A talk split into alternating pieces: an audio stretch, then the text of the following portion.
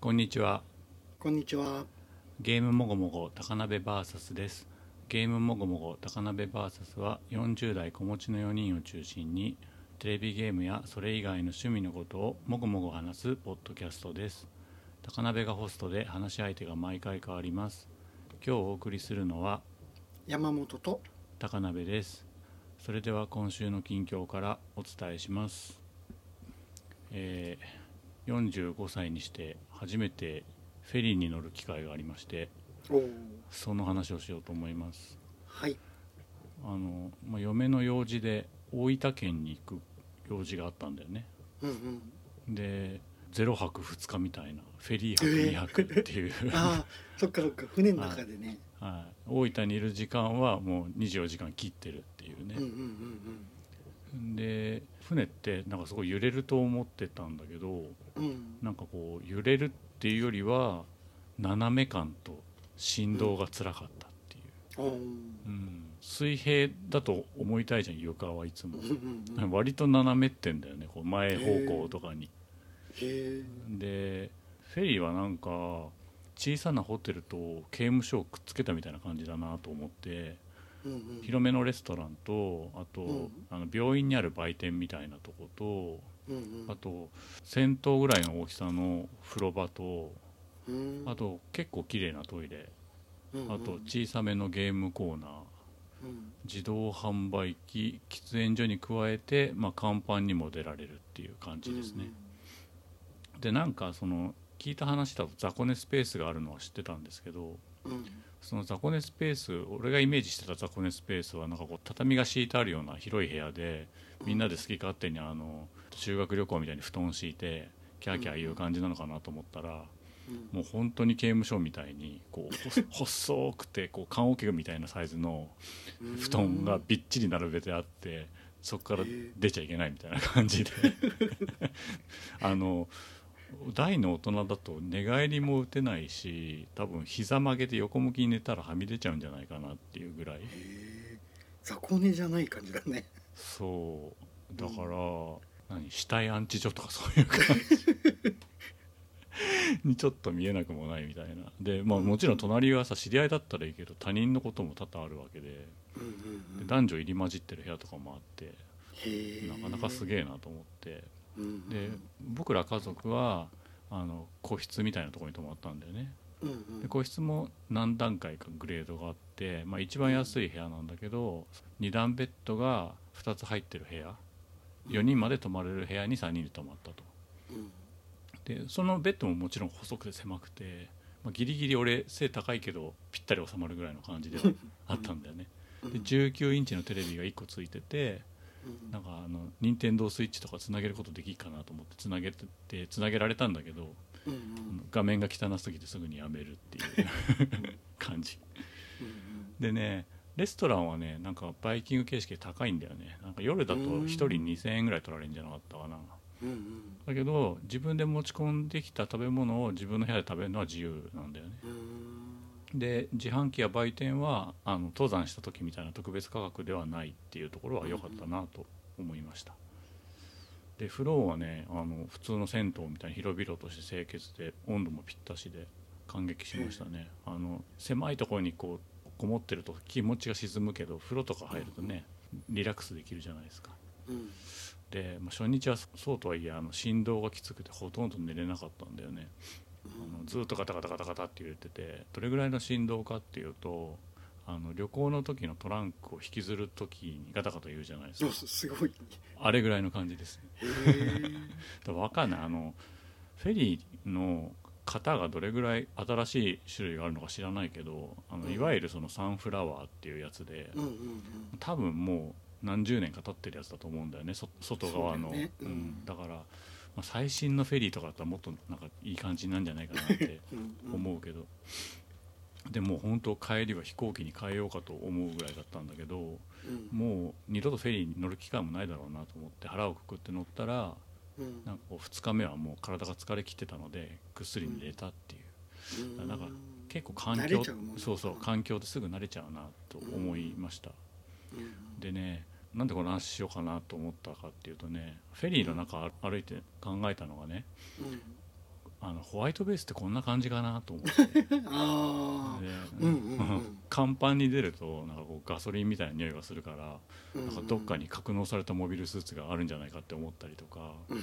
あとあの狭い部屋の中から命を懸けた戦闘に出たり入ったりすると思うと結構ドキドキするなって思ったりしてうんでフェリーだから小さい子供とか老人とか女性もいっぱいいるんだけどうんこれが兵士だけの空間だったらどうだろうとか思ったり。あーいやいやこれらの人はホワイトベースの避難民じゃんって思ったりもして 二重に楽しめるみたいなうんうんでまあ売店のおばちゃんとか掃除のおばちゃんとかさあとうんあのふなんていうのかなロビーみたいなところにジャズ演奏をして楽しませてくれる人たちとかもいるんだよねへえでもしそのこれがホワイトベースだとしてうんそういう人たちは必要だけどもうんうん攻撃されて沈む時は兵士と同じ扱いなんだと思うと結構複雑な気持ちにもなったりとかしたりうんうんあと兵隊が若い男女だと考えればここで生まれる命があったりするんだろうなとか思ったりして、うん、なんかその刑務所とかって言ったけどあーうん生まれるところから死ぬところまで全部詰まってるっていう意味だともう刑務所よりもさらにこうギュッて人生が詰まってる感じがするなと思って、 うん、なかなか面白い体験でしたといううんうんそういう話です。ねいいねうん船あうん、フェリー乗ったことある子供の時にねうん一、回北海道から東京まで乗ってったんだけどうんうんうん北海道かあん東京 まり記憶がないな、おーうん、結構すごい時間がかかってさ、うんうんうんめっちゃ揺れて船酔いしたっていう、そうなんだ揺れるんだうん、うんなんか天候によるみたいだあえーっ、とねなんか聞いた話だと、うん大阪から大分はさ瀬戸内海通るじゃんうんうん、だから波がないらしいんだよね、あー宇宙海だからあんそうそうだかまりら揺れないのか外海だとみんなゲーゲー吐くっていう話は聞いた、ううんん、太平洋でねすげえきつかった、そうか それは辛い思い出だねうん、うんあの、まあ、さっきガンダムの話したんだけどうんうんあの「ガンダム・サンダーボルト」っていう漫画があってさ、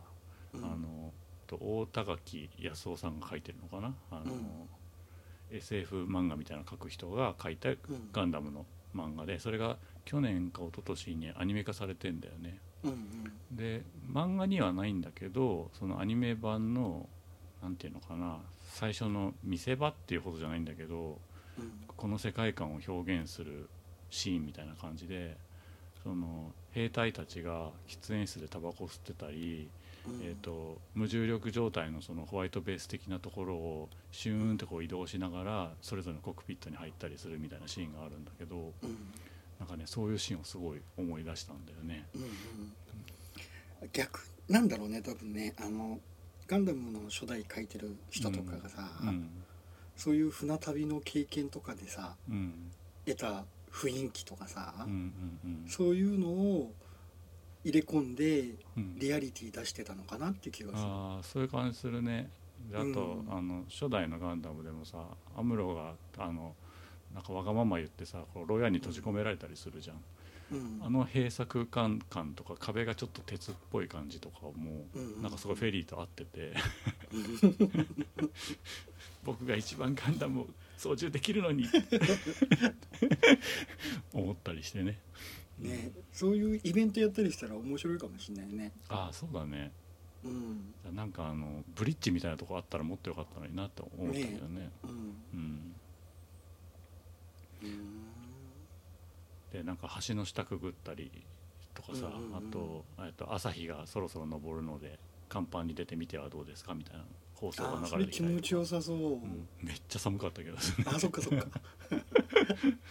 うん、もう11月末だからね、うんう。うんん、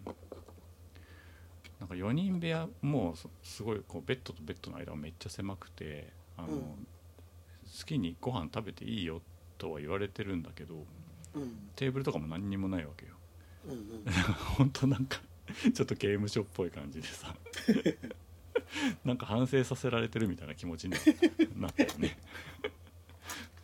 学生とかだったらね体力も有り余っててでなんか他人とちょっと雑魚寝するのはきついかなと思ったけどうんその細いベッドとかがいっぱい入ってるところのもうちょっと何人8人ぐらい入れる部屋とかもあったんだけどうなんんか社内旅行とかだったらそういうのも楽しいかなって少し思いましたね、うんああ知り合いだったらっていそうこそうとそうねそうそうそうう、んうんうんどうせ寝ないしみたいなさ、うんうんうん、そういうところで逆に知り合うっていうこともあるんじゃないのかなあああのそうだねフェリーだからもちろん車で来てる人とかバイクで来てる人もいるからうんうん多分そこで出会ってねその先の旅を一緒にしたりすることもあるんだろうねきっとね。そうだよねきっとなんかいろんな県とかから来てるだろうしうんうん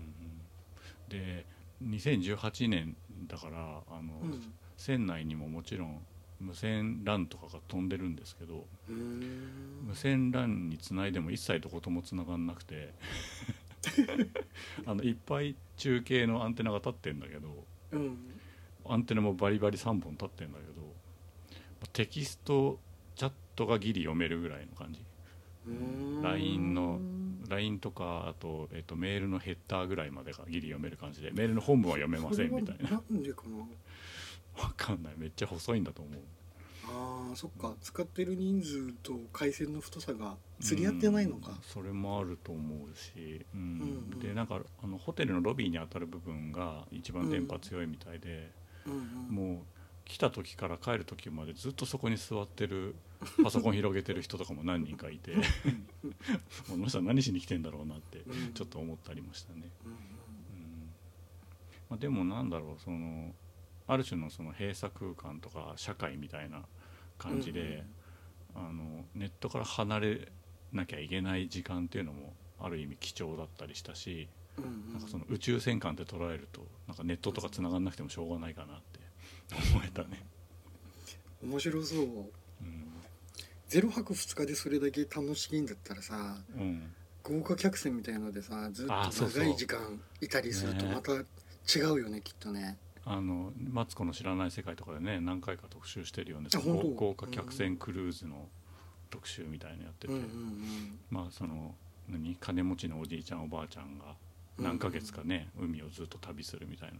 なうんうん多分ああいう最新鋭のやつだったら振動とかもないんだろうなって思うねね面白そうでもうん、陸に上がる瞬間とかすごい変なうん感じにな りそう、うん、面白かった、うん、いいねうんまあ、フェリーについての話は以上ですはーいはーい。今日はポケットモンスター、レッツゴーピカチュウ、レッツゴー EV の話をしようと思います。はいあのどっちが語るとかではなく感想を言い合うみたいな感じになると思うんですそけどうも、だね、うんまあ、そうですねアウトラインとしては2018年11月16日に発売して6458円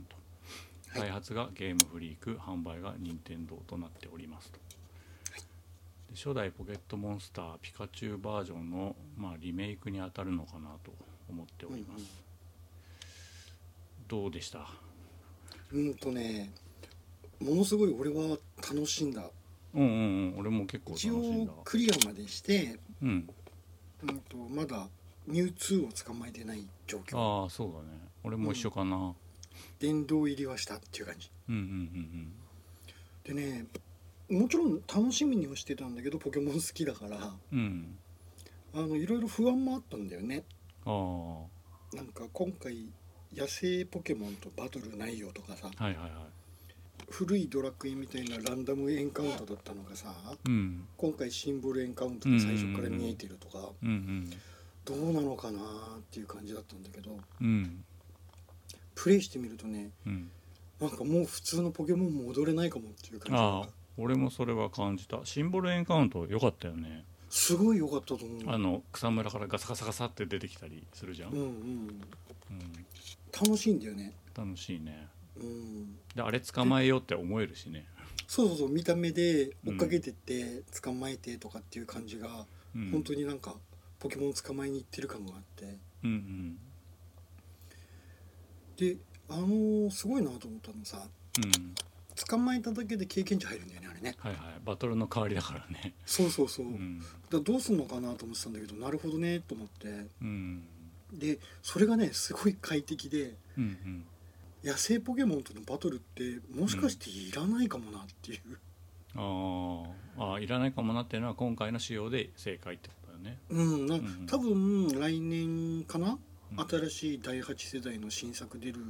と思うんだけど第8世代っていうんだ、あうんそうそうそう、えーあのナンバリングついてないけど実質8番目だから、えーそんななんか OS10 みたいな感じなんだ ね、うん、うんだ多分それはね今までのやつに従来通りに戻すと思うんだけど、も戻すんかね、うおそらくねえーでもなんか戻さなくていいかもっていうぐらいに快適だった、俺もしかなりしっくりきたねそのやっぱ、うんポケモンと協力して仲間になってっていう関係なのにまず弱らせなきゃいけないっていうのがさ、そうそうそうそうそれがさ納得できなかったのそにさうね昆虫捕まえる時弱らせたりしないもんね別にしないしない、まあトンボを捕まえる時に目の前でぐるぐるぐるとかはあるかもしれないけどうんそれぐらいだもんね、眠らせたりしてステータス以上にさせてとかさ、うん、 HP 残り1にしなきゃならないとかさうん、今考えるとすごいそれって作業でしかないなっていう感じがして、うんいらなくないかなと思って今回もさなんか中間的なポケモンもいたでしょ一回バトルしないとあの、うんうんうん捕まえるモードになんない、でそれがさあうの、んカビゴンとか、うんうんうん、フリーザーとかファイヤーとかね、んんそうそうそうあのイベントとして発生するやつは、うんそれもねどうすんのかなと思ってたんだよねうんうんうん倒しちゃっていいんだよねああそうそうそうそう今までは倒しちっゃったらあーもう二度と会えなくなってっていうはんいで HP 一生懸命1に減らしたはいいんだけどさうん相手が悪あがきしたりうんなんか反動がある技使ったりして死んじゃったりしてはいはさいはいリセットしなきゃなんなかったりとかっていう手間がかかってたんだけどうんそれがなくてとにかく倒せばいいんでしょとりあえずっていうのはいはいがはいすごわかいりやすよね気持ち楽なんだよね。うんうんうんで今回の捕獲のシステムとかはうんうん今後もねこれでやってほしいなって思っちゃうぐらいに、俺も思ったうん、快適だった、うんまあでもさっきその今日レビューするにあたってうん、アマゾンのレビュー見たんだけど、うんまあ、うん結構意見は分かれてたよね、いや分かれるだろうとは思うんだ、うんポケモンの方が良かったしそれを期待した人はがっかりみたいな半分ぐらい言ってたねうんううんんあの前評判でもさうんもともと出る前もそんな感じでさうんその従来のポケモンが好きな人にはあんまりおすすめしないとかはいはいポケモン GO から入ってきて今回初めてポケモンやる人におすすめみたいな言い回しが多かったから、うんうんそこがね不安だったんだけどうんでも初代からずっとやってきてるプレイヤーとしてもうんすごい快適で楽しかった、うんうんうんうん、俺もあのなんだろうなそのリブート感みたいなところはすごいいいなと思っててむしろもっと変えてほしいぐらいの感じだった、うんうんだからなんかバトルのところにみんな目がいっちゃってるけど結構骨格は昔のそのポケットモンスターピカチュウを残してたじゃない、うんうんまあ、例えばそうだな待ち構えてるトレーナーの人たちがさ棒立ちでいるところとかはさ、うんゲームボーイから全く同じでさうんなんか逆に不自然に思えたりもして、あそうそうわかるわかる、うん、 3D になってさうん世界の空空間がなんかリアルにそこにあそうる時にさそうそうそうキャラクターがさ棒立ちしてるのってさ、うん、ちょっとやっぱ違和感はあったよね違和感あるねうんそこもうちょっと頑張ってもいいのになって思ったけど、難しいなと思ったのはでもさ、うん、すごいリアルな生活感のある動きとかをしたらじゃあいいのかっていうところでさうん、そのなんか作り込み本当に必要かなっていう気はもいはいちはいょっとしなくはないんだよね、工数的なことね。そうそうそう、んで他のところでなんか頑張った方がいいじゃんってことだよね。そうで立ってる場所とか変わってしまうとさうん。あれあの人どこ行ったとかってなったらさうんうん初代のリメイクとしてはちょっとねうんうん。ここにいたらいたはずの人がいないと思ったら歩いてたとかになる とちょっときついなっていうのもあっていたしかゆしだったな。あーじゃあ、えー、ともうちょっと間を取るとしてうん棒立ちだけど仕草がもうちょっとあるとか、そうだねモーション、うん共通のモーションでいいからもう少し動きあってもよかったかも部ね屋の中であのお母さんみたいな人が台所に向かってん だけど気をつけして立ってるとかちょっと気持ち悪いなと思ったりで話しかけた時だけちょっと動くんだけど、うん話し終わったらまたそうキリスレイっていう感じで、 90度ずつ動いたりとか、 そね、うなんかねやっぱりちょっと違和感はあったかなうんうん、それぐらいかなうん、やっぱりあれだね初代のリメイクだからさ、うん初代のポケモンっていうのは構造的にすごいよくできてるなーって思そっうただねううんんマップの作りとかもそうだし、うんあのぐるっと回る感じね、うん、うんそろそろ新ポケモン出てきてほしいなと思ってるタイミングとかでさうん、見事になんかちょっと進化系とかが出てきたりしてさ「おなんだろうあれ」とかってなる感じ、うんうんすごい巧みに作ってあるなーと思ってうんうんなでんか昔はもっとさ同じポケモンが続けて出なかったっけ、なんかすごいバランス良くなってたと思うんだよね今う回、んうんうん捕まえやすくなってるし種類うもん多分野生としていっぱい出るようになってんじゃないあかあなそのやっぱメモリの関係もあるんだろうねきっとねうんうん、うんそうでシンボルエンカウントでさ全部さ、うんうん連れ歩きできるのもすごいなと思ってうんうんうんあれ連れ歩いたうんうんとねなんかオリジナルバージョンはさピカチュウだけしか後ろに連れていけなかったけど今回2体になったじゃない、うんうんであ可愛いなと思ったんだけどなんか俺はピカチュウ連れて歩きたかったのになと思って、あそうわかるそれもわかる途中で消し消したら後ろについてきてくれるのかなと思ったらずっと肩に乗りっぱなしだったからそこは少しだけ残念だったね。うん、うん歩いて後ろついてきてほしいよねうんでも他のポケモンがさうんあれシンボルエンカウントのおかげだと思うんだけどさ全部、うんまあ、立体化されてるからさ、うモデルがあって、うんうん全部連れて歩けるのすげえなと思って、うんあの大きさが全然違うやつとかもね、うんうんうん乗っそうたりできたりすすっげえるででっしょかいやつとかいっぱいいて、うんうん、でさ動きが面白いんだよねよく作ってあるなと思って、うんモーション良かったね今う回ね、ん、アーボーとか見たあ見てないけどすっごいねアーボーってヘビじゃんうんめっちゃねニョロニョロうんあーついてくるの、うんうんうん、アーボーってさ、うん、あの今までだと必ずトグロ巻いた状態のトメイだったからさ 確かにうん、ああそっか伸びたらこんな長細いんだっていう感じでヘビだなっていうねあーなるほどねなるほどねうん、発見があった、うんうんうんでこれでもさもしこのパターンで作り続けようと思うとさうん、今回151匹に絞ってるからいいんだけどさ、はいはい。三百。実際今そう1000 450匹いるんだよだとっか。 て歴代全部入れたら1000匹近くいるから大丈夫そだれよ。きっ全部をとね外注の会社モーションつけがてってな今作ってるから 3D モデルとモーションをチクチきクついチとク。思うんだよな 3D モデルはさクリーチャーズで全部作ってるんだよねもうね、ああそうなんだ。うん、だけど動かしたりするのにさうん今回みたいに釣り歩きしようと思ったら全部モーションつけなきゃなんないしさうん大変だと思うんだよね、うんうんただ全部じゃなくていいからうんうん。今回すっごい楽しかったから金銀ぐらいはなんか続編として出してほしいなって気がするあーあーそっかリメイク枠ってこ金と銀み。たいなうん。ああそうだねリブートポケモンのパート2みたいなのうんうんやりてえと思って、うんうんうん。うなんかあの今まで何七作出てんの本編うがんう。んでそこでさいろいろこう毎回毎回足された要素がさこっそりリセットされて整理されてるのも良かったなと思って、そうなんだよね、うんななんかさポケモンってすっごい楽しいんだけどやっぱり人が増え人っていうかポケモンが増えたりうん、なんかシステムがどんどん複雑化してた面もあってさ、うんうん最新のやつとかだと結構ねしんどいなって感じてたんだうんうん複雑さがうんうんそこがねすごいリセットされた感があってうんうんなんかねその育てるのに個体値とか努力値とかっていうようなはいはい隠しパラメーターとかもあるんだけどうんその辺もねすごいシンプルになってるんだよねうんその方がいいよねなんかうんこれでいいかなって気がすごいして、うんあそうでなんか秘伝マシンの技とかもさ変わってたね今回変わってたじゃんうんなんかすごい楽だったうんうんなんか空を飛ぶ使いたいから鳥ポケモンどうしても入れとかなきゃなとかっていうのもないんだっていうね、うんうんあーそうだよねそう言われてみりゃそうだ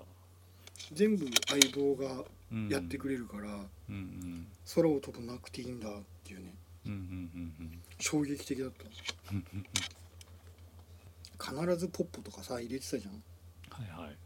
ルーラーだからさあれ使えないときついなと思って後半ね無理だもんねそうそうそう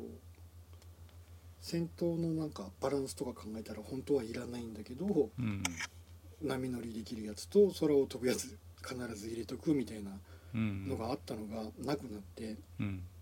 技も4つしか覚えれないからさうんうん覚えなくていい空を飛ぶとかなんか覚えさせなくていいのがすごい楽で、うんうんうん、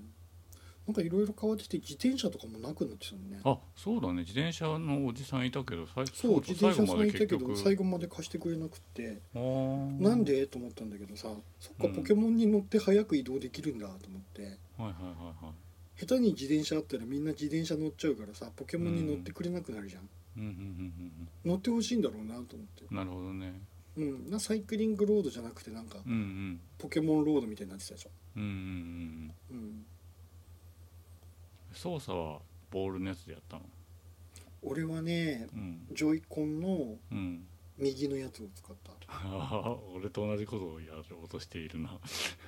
たあそうなんだあのさうん今回プロコンが使えないっていう謎な仕様になってたけど、うんうんうんそうまたおそらくその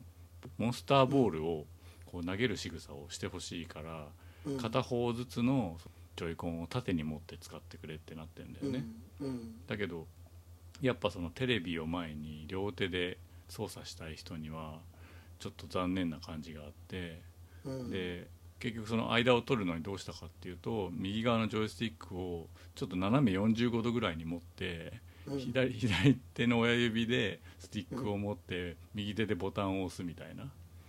えー感じでそんなことしてたのやってたのね最え終ー的そうなんにだ。でそれもら辛くなってうん大体の時間を結局携帯モードで両手持ちで過ごしたんだけどそうなんだ、うん俺携帯モードも一応やってはみたけどほとんどずっと右手で片手持ちして、おおボール投げるような仕草はちゃんとしてたよー、うん、俺何回か試したけどねうんそう、楽しかったよ結構いやわかるよわかるよドキドキだけどううんん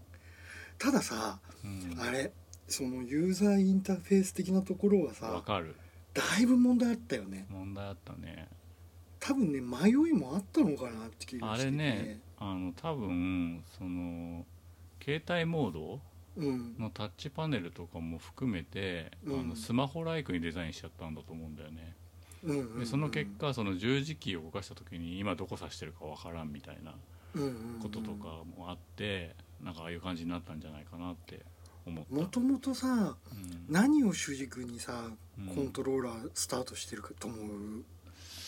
携帯モードじゃないかなとう、思うんんだけそうど、だと思うけどね、うん、携帯モードだとさポケモンがさ捕まえる時にさ横にずれたりするじゃない、するする、あれジャイロでさうんあの持ってるスイッチごとうん、左向いたら左の方とかに追随してくれるから、うんうんうん横にずれたポケモン追っかけやすいんだよねうんうんだけどあの片手持ちでうんテレビモードでポケモン捕まえようと思ったら、横に逃げられると横にボール投げられないんだよねあそうなんだ、まあ、そそうこまで読んでくんないんだうんだからすごいやりづらくて途中からね横に思いっきり振ったりしたら横に行くようにはなったんだけどボーおルうおうあいできるんだとは思ったんだけど狙えないんだよねおううんうんうんうん思ったよりも全然とんでもないところまでひ左に飛んでったりとか、うんうん右に飛ばしたいのにまっすぐ行っちゃって無駄にボールコロコロ転がってとかが多くうて、んうんだからそこがねなんかなんか追随するようなスティックで追っかけてからうんうん正面に据えてボール投げるとかでもよかったんじゃないかなとか思っうたり、んうんうんあと今回さモンスターボールプラスがついてきててうんうんモンスターボールプラスで遊ぶとさボタンが足りないんだ。うん きなんかそうらしいねホームボ A タンとがない B っしてかないからホームボタンもないし Y ボタンもないからうんただね足りあてなのいんだ画面上には常にうん右のジョイコンを使う前提のうん Y を押したらうん一覧表だよとかうんメニューに行くよとか設定だよとか書いてあるんだよねどうすんの、そう困るのさすっごくうん、どうしようと思ってどういうことを想定してそのボタンの数にしたんだろうねうーんねうんだメニューとかは開かないっていう前提なのかうんなよとくわかか、んないしうん、だ Y ボタンを押さなきゃできないやつがさそこにカーソル持ってったら、ん A ボタンで決定すれば、はいそこに入っていけるとかってしてくんないと、うんどうすればいいのってなったうんうんうんでさボールをさワンコンにした状態でうんホームボタンとかないからうん痛恨としてさもう一個つなごうと思ったんだよねはいはいで間違えてジョイコンの左をつないじゃったのうん左のジョイコンつないだら左にもホームボタンがなくってうんああ確かにそうで左だけで遊んだりもできるにもかかわらずさうんその画面に表示されてるのは常に Y と かさプラスとかなんだよねそうそれはやばいねそうないじゃんってい うね矢印しかないもんねそうだあれさつなぐコントローラーどれにするかって最初に選べたり、うん認選識びしてんだもん直ねしたりできるから、矢印かそけれようをって話しだたよねらさそう矢印とかに Y ボタン読み替えてくれたりとかしてくんないとさああ困るよなっていうのは感じた、確かになうん、だなんかねどのコントローラーでどういう遊び方をするのかっていうのがうんこれがメインですっていうのがね絞り込めてない感じがしててあこういう遊び方もしてほしいこういう遊び方もしてほしいっていうのがあなんか継ぎはぎでくっついてる感があってねはいはいこれで遊んでる時にこういう時どうするのとかっていうのが詰め切れてない感がねうん甘えなっていうすごい甘い感じがしててうんまあなんか双方のチームに違うこと言われたのかもしれないしねうんなんかねそういうなんかね うんちぐはぐさみたいのがうね、ん UI には感じたそのうかなだね俺も UI 良くなかったなって今回思ったうん全体的にすっごい楽しいからそこだけはねうんうんちょっと残念って思、はいはいううん、ただうんそういう残念なところとかももちろんあるんだけどうんとにかくねピカチュウ EV うんめちゃくちゃ可愛いんだよねあの声がちゃんと声優が当ててたでしょそうそうそう声もすっごい可愛いしさ感情豊かだよねちょくちょく触れ合いとかでさ触ったりさ、うんできるんだけどうん ちょくちょく触ってたよ俺も45回触ったかな俺 そっか俺何十回撫でたかわかんないあーなんかなんかねあの最高に「ラブだよ」って言われてからあもういいのかって思って、あ そっかなんかいっぱい懐いてくるとさうんハイタッチみたいなことを要求ああしそてきたりうさななんんだへーかね楽しいんだよねいろんなね、うん仕草がいっぱい作ってあって、うんうんあこんな仕草もあったんだとかね、うんうんうんでそれもねなんかね携帯モードとテレビモードで違うんだうんあそうなんだそうテレビモードでやってるとさうんジムリーダー倒した時とかさうんなんかちょっとおっかない感じのところに入った時とかさうん左画面の左下にさジョイコン振ってっていうようなね合図が出るんだはいよはいねはいはでジョイコンを振ると勝手にそのんピカチュウのアップの画面に切り替わって、いうんそこでね今ピカチュウこんな気持ちで困ってるよとかね、へーなるんだよねあー別アングルみたいのがあるんだそううんジムリーダー倒して今誇らしげな気持ちだよとか思ったのは確かにあったなうんなんか出てんぞってそう出てるんだけどあれさ携帯モードでやると出ないんだよねなるほどねうんそっだか言われてみれば出なかったなその辺もなんかねだからどっちで遊んでもらいたいのっていうのが うーんうんすっごい可愛かったようんうんううんうんんボールに入れて連れ歩いたりしてさうんボールのボタンを押したらさなんか揺らしたりしたらピカチュウとかって泣いたりするよとかってさ、 事前情報で知っててさうんそんなことしねえよとか思ってたん だけどいざねやってみるとね楽しくってうん中にいる感じがする、そうずっとね揺らしたりねうん、してた うん楽しくてなんかモンスターボールプラスはポケモン GO プラス、みたいに使えるんでしょ、あのそうそうそううんうんでねそう発見したのあれさポケモン入れておけるでしょ、はいはいでポケモン入れておくと持ち歩いて帰ってきた時に経験値とかいっぱい入るんだよね、うんうんうんだから入れて持ち歩くことが多いうんんだえけっ、ど、となんだっけ学習装置の代わりになるってことそうそうそううんうんあなんか歩いた歩数とかあのポケストップ回した回数とかで経験値とかね飴とかもらってくるんだよね、ゲーム内で学習学習装置って今回あったないないよねだからだって全員に経験値入るからうんうんうん普通にただ戦っただけでうんうんうんまあでもこいつを一生懸命ひいきして育てたいみたいなことあるじゃん、うんうんうん、ううんん、逆にそれはできなくなってるよねそうだねうん戦闘に参加した人ちょっと多めになるのかなって感じはするあけど、あそうだねそんな感じだったね、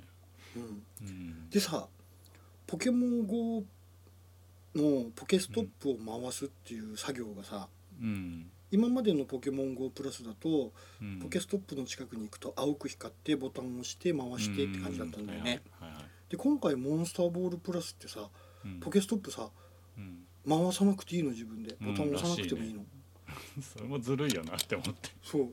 近く通るだけでね勝手にアイテム拾ってくれてすっごい便利だったんだ けど昨日かおっといさうん朝バタバタして時間なくってうんボールの中にピカチュウ入れないでボールだはいけはい普通にポケモン GO プラスとして持ってったんだよね、あそし入れたるらっさて作業がいるんだうんそううんあのゲーム終わる時にセーブする画面でうんあのうボール映しとにくかってそう映すうっんて聞かれてうん映すって言ったら中に入るんだけど中に入ってない状態で持ち歩くとねうんポケストップ勝手に回してくれなくなるんだよねなるほどねそうピカチュウが回してるって言ってそうた中に入っているポケモンが回してくれてるんだってだからあのポケモン GO プラスは回せないんだ そうそうそう中にポケモン入ってないからずるいマジかと思って、ずるいよそれうん、うんでもなんかねああそうなんだと思ってそのことに気づいたらさうん今までピカチュウ回してくれてたんだと思ってありがとうねと思って、うん、なんかすごい愛着が湧いてさあなあの車に乗ってたりするとさスピードがある程度40キロ以上とか出てるとさ失敗するんだよね、はいはで失敗するとさチッと思ってたんだけどいピカチュウがねあ危ないからねそうでもピカチュウ一生懸命回したけど失敗しちゃったんだなと思ったらねあなんか腹が立たなくなったなと思って危険な目に遭っちゃいけないよねうん失敗して も許せると思って、うんうん、そうモンスターボールプラスは買ってないんだけどうんなんかこの間本屋に行ったらあの、うんうん最近の雑誌ってさなんかおまけ付きのやついっぱいあるじゃん、うんうんそれでなんかポケモンのショルダーバッグとトートバッグっていうのを売ってて、うんあのピカチュウの刺繍がついた黒いただのショルダーバッグなんだけどうんそれを買ってしまいうん うん今あのそのモンスターボールプラスの話を聞いてそこにそのモンスターボールプラスをぶら下げたらどうだろうかってイメージし始めている、うんうんそうボタンを押さなくても勝手に取ってくれるからポケモン GO やってるんであればね、うん、すそごくいいものだと思うようだよねう、ん、うん、まあ、なんかね最近やってないけど、あ、うんそっか堀電機からさうん、置くだけで充電できる充電器がは出いはてるんだよね、い、なんからしいね、そうそれがねすごいまた快適でさうん、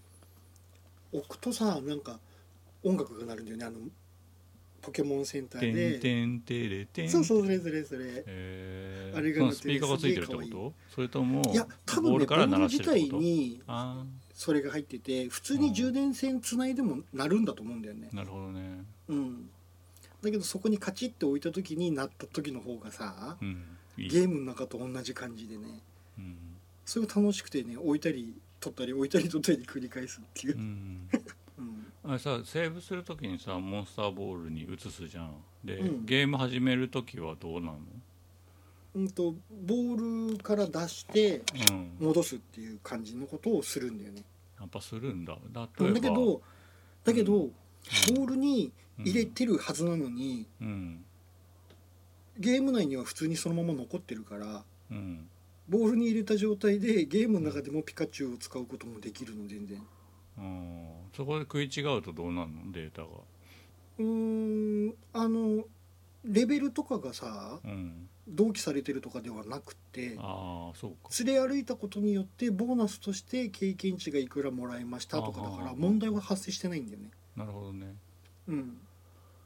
そっかたそっだかあれお前ボールの中にいいんじゃねえのっていうのは感じるうんだんまあねでもボールとスイッチが離れたところにあった時にゲームできないとかは辛いもんね、けどうんそうとかボールなくしちゃったらさうん落としちゃって中に入ってたピカチュウもう帰ってこないとかってなったら泣いちゃうじゃない、子供まあリアリアルで面白いけどねうんなんかそれはね、うんないんだよねうんあとはだからプレイする人が気持ちの問題としてボールに入れてる時はうんゲーム内では使わないとかっていうやり方するしかないかうな、うんんなるほどへーなんかさポケモンのテキストでさ今回さあの、うん主主人公を気遣って持ちこたえたみたいなのが結構多く挿入されてたと思うんだけど、うんまあ、気持ちはもちろんわかるんだけどうんなんかそこ強調した方がいいのかなっていうのはちょっとだけ引っかかったんだよね初あー代、とね初代ってそういうのってあったあなかったなかなかったったよね XY ぐらいからかなあー最近のやつは入ってたのかそうそうなんか気遣ってうん根性でそうそう毒を治したとかねうんそうやけどを治したとか言うんだ よねいやそれ根性の問題じゃねえしって思った 根性で治んだよっていう話だけそうどなんか持ちこたえたらわかるよなんか、うんううんんね、毒を治したとかあ可愛いすごい可愛いのがさ、うんあの効果抜群だの技使った時さうん、チラッとこっち振り返ってみるんだよあね本当それ気づかうなかん、った、それがねなんかドヤ顔でこっち見る褒めて褒めてってことそうそうそうえー、すんげえ可愛くってうんうんうんなんか見るたびに笑ってたな また見たようんこっ面ち白いっねて、うん、なんかモデリングも今回すごいアニメ調というかさあそうのだね、うんゼルダの「ブレス・オブ・ザ・ワイルド」的なというか、うんうん、ある程度こう簡略表現が入っててうんなんつうのその今度やるあの探偵ピカチュウみたいな感じうんうんうのん質感表現とかじゃない、なんかそういう、うんその毛並みとかは無視しつつでも触るとあのほわほわしてんだろうなぐらいのいい感じの質感でさ、うん、あとなんか画面の色使いがすごい明るいのがいいなと思ってて。ああそうだねあのね、初代のゲームボーイなんかとっても見づらかったし、うんうん暗い画面とずっとにらめっこしてたことを思うと最初に触れるポケモンがこんな明るい画面って超羨ましいなってうんうんうんなんか思う。作ってる人の話だと音楽とかも相当気使ったみたいで、うんそのお茶の間でテレビでうんやるときに、うんあんまり洞窟とかで怖い音楽とかが鳴るはいはいとは雰囲気が悪くなるかいら、うん怖くなりすぎないように音楽ともか良気をつけたって言ってた、うん俺あなるのほロどねールプレイングの音楽とか大体あのループでかかってるの嫌でボリューム半分ぐらい絞る設定にしちゃうんだけどうん今回はそういうことしないでも全然快適にいられたね。うんうんうんあと,、えーとモデリングも良かったけどそれよりも良かったのが、モーションとエフェクトがすげえかっこいいなと思ってああねうんわなんか技を食らった時の姿が痛そうだったりとか、うんうん技自体のこうなんていうのアニメーションがすごいこう小気味よかったりとかして、うんうんあ本当はこういう技出せたんだっていうのがはっきりイメージできる感じで、うんそのゲームボーイの時に、あうのんしょぼかったのがさ、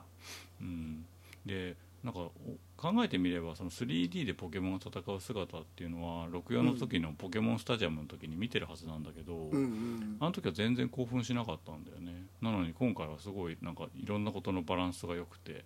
うんうんあこれだなって思えたね、ううんん、なんか硬い感じがなくなってさ、うん動きとかうんなんかリアリティが増したというか、うんモーションがこなれてきてるのかなっていうモー感じションがするごい良かった、うんすごいね生きてる感があるっていう FF かで召喚獣とか出てくるとうんまたかよみたいな感じはあるけど、うんうんうん なんかそれ待ってる感じがあんましなかったんだよねうんうんううんん、ねわざこわっちざ振出りして返んるしぞねって そうそうそれ面白いねうんすっごい可愛かったようんあとさ気になったのはねうんそのバランスがねうん割と崩壊してておおそうなんだうんそれはね多分意図的だと思うんだけどうんモンスターボールプラスからさ戻ってきた時の経験値とかがすごい莫大に入るんだよねまあ課金だからね ある種ね まあねものすごいねピカチュウだけレベル上がっちゃって強くなっちゃってさああー俺使ってなくてもピカチュウめちゃめちゃ強くなったからそれでさらに上がったら本当に崩壊するねそうだからリザードンとかさうん不思議花とかカメックスとかさうんパーティーに入れてさうん最後四天王戦に挑んだんだけどさ、はいはいなんかメガ進化とかも使うぞとかって思ってたんだけど、うん全員ピカチュウ一人でねわかる無双してしまった、わかるわかるうんピカチュウ一人ではなかったけどうん、えっ、とラフレシアラフレシアとピカチュウだけでなんとかなったねほとんどうんうんううんんラフレシアすら出さなかったよ俺ピカチュウうん一匹で、うんまあねそれより言ってたら全突破そだうなうん、それちょっと歯応えなくこれはどうなんだろてそこさ、うんそうなんかゲーム側で読んでレベル変えてくれたりのにねあの敵の強さを、ね四天四天王ぐらいはさ、うん、一旦クリアした後は一気に強くなるらしいんだけど、あそうなんだうん、なるほどねレベル79とか言ってたから ねちょっとレベル上げすぎたのかなって気はするんだけどあー四天王も俺まあまあ苦戦したけど俺最初の一人目が一番強かったよ、強く感氷のじた人うんそうそううんそうう、んうあの人超えると全然特に問題なかった、んね相性とかもあるからうねんうんちょっとそこのバランスはねなんかあもう捨ててるんだなっていうちょうどいいバランス調整とかそういうのにはこだわらないでうん気持ちよくどんどん突破できるようなまあねあそこがゴールじゃないからねある種ねそうそうそうそれもあるしうんリメイクだしねうんなんかそこでレベル上げしないと太刀打ちできないとかっていうのも今時しんどいしなあーっレベてル上いげうなかったなそうういうん全くしてないよね、ねうん、普通にその出てきたポケモンを順番に捕まえてったらちょうどよくなってるみたいな感じだったうんな、うんうんうんあれでもさなんか同じポケモンとかさうん連続して捕まえるとさうんコンボみたいになるよねコンボみたいになってさうん経験値とかもいっぱい入るんだよねうんでなんか色違いとかさうんうんうん個体値の高い強いやつとかが出やすくなるんうんだはいはいあれ結構面白かったうん、まあ捕まえるってことを主軸にするんであればねそういうことした方がいいよね、うんうん、延々とね1力50匹ぐらいとか捕まえてさな それもどうなんだろなんかでもねうんそしたらねう、うん、他のレアなやつとかも出やすくなるんだよねあ他の種も出やすくなるのそう他へのーなんか人影とかが野生で出や出やすくなったりとか、うんうんうんうんうんうんあレアのやつかそうそうそうでなおかつねやってて気づいたんだけどうん同じポケモンをたくさん捕まえたら多分ねうん何匹以上捕まえたら捕獲しやすくなるとかあると思ああまああるだろうな,、うんなん慣れかあの慣れたみたいなことでしょ、ううんボール投げる時にさサークルが出てて色がつういてんるじゃはないいはいはい赤でとか捕まえづらいと赤で、ですよとかってなってるんだけど、うん同じポケモンで同じボール使ってるんだけどうんなんか40匹とか超えたあたりからねうん今まで赤だったやつがオレンジになったりオレンジだったやつが緑になったりするようになったからうん、あなんか捕まえやすくなってってるんだと思ってなるほどねうんなんかそういうパラメータ持ってるっぽいねうんうんうんうん何匹捕まえた歴みたいのがあるんだろうね うん多分そういうのをなんかデータとして残してんだろうねうんうんでこのポケモンたくさん捕まえたいんだったらより捕まえやすくなるよとかっていううんのもあるっぽういんなるほどうん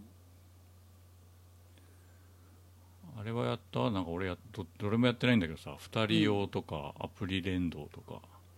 アプリ連動ポケモン GO とは連動してるよああ連れてポケこモれンる GO だけなんでしょ連でれもてったううんんそう返すことはできないんだよねそうだねだけえどでも同じ地方のやつだけでしょそう関東地方のポケモンだけうんちょっと残念だけどねそう金銀のポケモンとかは連れていけないんだけど、うんなんかね25匹とか同じポケモンを集めるとうん遊べるミニゲームとかあるみたいだよ、なんか言ってたわそういえばうん、それまだやポっケてないモんだけンどパークみたいなううんん、うん2人用みたいなのはなんかコントロ2ーラ人ー用みたいなのはやろうと思ってやったんじゃなくて、なっちゃったんだよねああそれどう間い違えうこてとツなーのボンつないでなんかあのい一緒にポケモンボール投げるみたいなことなのそうキャラクターもう1人出てきてうん痛恨としてうん設定したコントローラーでそのキャラクター自由に動かせるんだよねへえで一緒に歩いて冒険してポケモンとバトルになったら、うんバトルっていうか捕獲モードになったら、うせーのでで一緒に投げると、つうんより捕まえやすくなったりすあいせーので投げるんだそうへえるだけど捕まえたポケモンは結局、うなんちゅうのワンプレイヤーはいはいはいはいの人のものにしじかゃあならないゲスト出演なんだそうそうそうう、ーんでなんかあれ立ってる人と戦いになった時とかもさ、うん通常だったら1対1の戦いになるんだけど、痛恨つないでる状態だとうん2番目のポケモンうんを痛恨の人が使ってうん2対1で戦うことになるからめっ有利ちゃ有利だね そうあーまあだから子供がやってんのをお父さんお母さんが助けるみたいな、うん、助けたりとかっていうイメージなのかなって、うん兄弟で仲良くやりたいとか、ううんんなるほどでスイッチ2台あったら2人で一緒に冒険できればいいのになとは思ったけどそれはできないのできないのうーんだそれがででききればいいるのとね楽しいのにねっていう、うんせっかく同じマップなんだしうん、そっかうーんえなんかオンラインサービスにつつなぐやつがあるんじゃなかったっけなんかそれは何なんだろオンラインサービスはううんあれじゃないかなネット対戦とかそんだけかフレンドとポケモン交換したりとかあーまあ今までの通信ケーブルでやってたことをってことなんだうんそうそうそうだから一緒の世界を2人で冒険したりはまだ今のところはできないねしたいよねうんしてみたいまあそれはポケモンオンラインみたいなゲームで実現するのかもしれないけどうんいずれそういう日が来るのかなって気はするけどねうーんうんなるほどもうとにかくね今までのシリーズでうどんんどん複雑化してたのがうん意図的にリセットされててうんすごいシンプルになってるのがね逆にすっごく良かったなと思ってて、新たな原点って感じがするよねうんだから初心者の人だけじゃなくて今までやってた人こそうんあれこれでいいんじゃねっていう感じの、ううんん俺もそう前かなり前向きな気持ちだった、だから純粋にすごい気持ちよかった、うん、うんうんうん、あとあれだね物語をさ語らないね、そポうケだモンって、ね、ううんん、最近のポケモンって結構語っちゃうんだけどうんしなんだろうなストーリーを語るキャラクターとかが出てきたりしてさうん物語性がすごい高くなってきちゃってるんだけどうん初代のポケモンってすごいシンプルでさうん多くを語らないしあえて語ってないでさうん周辺情報だけ提示してうんその裏にある物語はうんやってる人が勝手に感じてうん深読みしてねっていう感じの作りになってるじゃない、はいはいあのポケモン研究所とか博士のやつとかさうんミュウツーの話とかさうん断バイオ片ハだザけードのノ残してートみたいな感じうんはいではいはい断片情報はくれるし断片情報で十分全部わかるんだけどうんなんか一本のストーリーとして多くは語ってない感じがすごいねああいいなあと思ったなんか余計なこと考えなくていいよねだから目の前で起きてることとか、あ目の前に飛び出したポケモンを捕まえるとかさ、うんうんそういうことに集中できて、うんうん、それでいながら推進力があるのが面白いなって思ううね、んねうんあれやっぱり初代の構造がすごいよくできてるんだなっていうのうん、すごい感じたなうんあれだけ構造しっかりしてるからさうんいろいろなんかちょっと前と違うことやってみたりうん冒険的なことしてもうん破綻しないのかなっていう感じが、なるほどね、うん、うん、骨組みがすごいしっかりしてて楽しかったうんうんでもとにかくピカチュウがすっげえ可愛く て可愛いと結局何でも全部許されちゃうなっていう感じがしたあのさ俺ピカチュウバージョン買ったんだけどさ、うんあの人気ランキング見るとさ、うん今1位がピカチュウでさ、うんで、えー、と間にスマブラが挟まって EV なんだよね、だからうんうんうんちょっと差があると思うんだよね人気に、うんうんでどうなのそのピカチュウっていうさもうんううんポケモン全代表ともいえるアイコンに対して EV っていうのはうん歴代ファンのファンの気持ちとしてはどんな感じなのあとねあのピカチュウバージョンもともとのゲームボーイでうん遊ぶとうんライバルがさ、うん、 EV を選ぶんだよねあーだからなだかんらだそれを、うん、踏まえてのピカチュウ対 EV で、まあ、ピカチュウに匹敵するほどの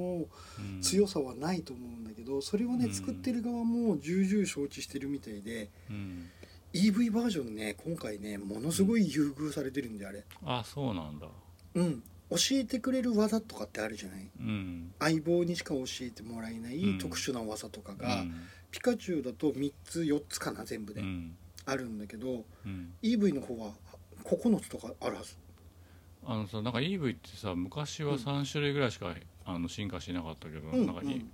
6種類か8種類ぐらいに増えてるじゃないですか8種類かな今うん、それって、ピカチュウは進化したがらないけどどうなんだろう、EV バージョンは進化するのか